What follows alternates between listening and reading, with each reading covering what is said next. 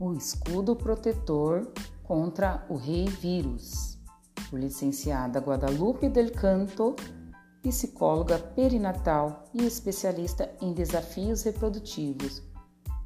Instituto Saúde Mental Perinatal. Havia uma vez um rei muito fedorento chamado Vírus, que vivia escondido em qualquer lugar do mundo. Este rei tinha muita vontade de expandir o seu reino. Então um dia saiu à conquista de outros reinos. Pegou um avião e, ao aterrissar em cada cidade, começou a empestar a todo mundo e a todo o planeta. Sendo assim, em cada lugar que o vírus chegava, muitas pessoas adoeciam gripadas.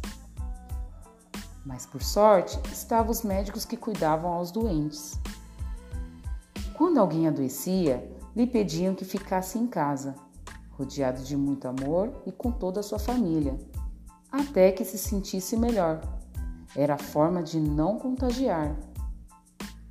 Um dia, para poder vencer o rei vírus, decidiram fechar creches, jardins e escolas as crianças ficaram muito tristes porque queriam estar com seus amigos, brincar e aprender. Então, uma ideia super poderosa surgiu para ajudar aos médicos: o escudo protetor.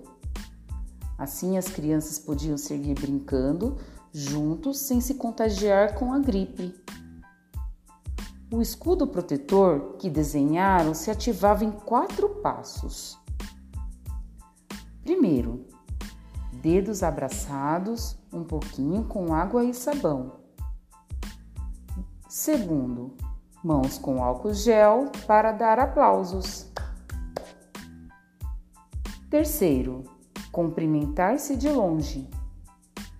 Quarto, se houvesse tosse, usar o cotovelo.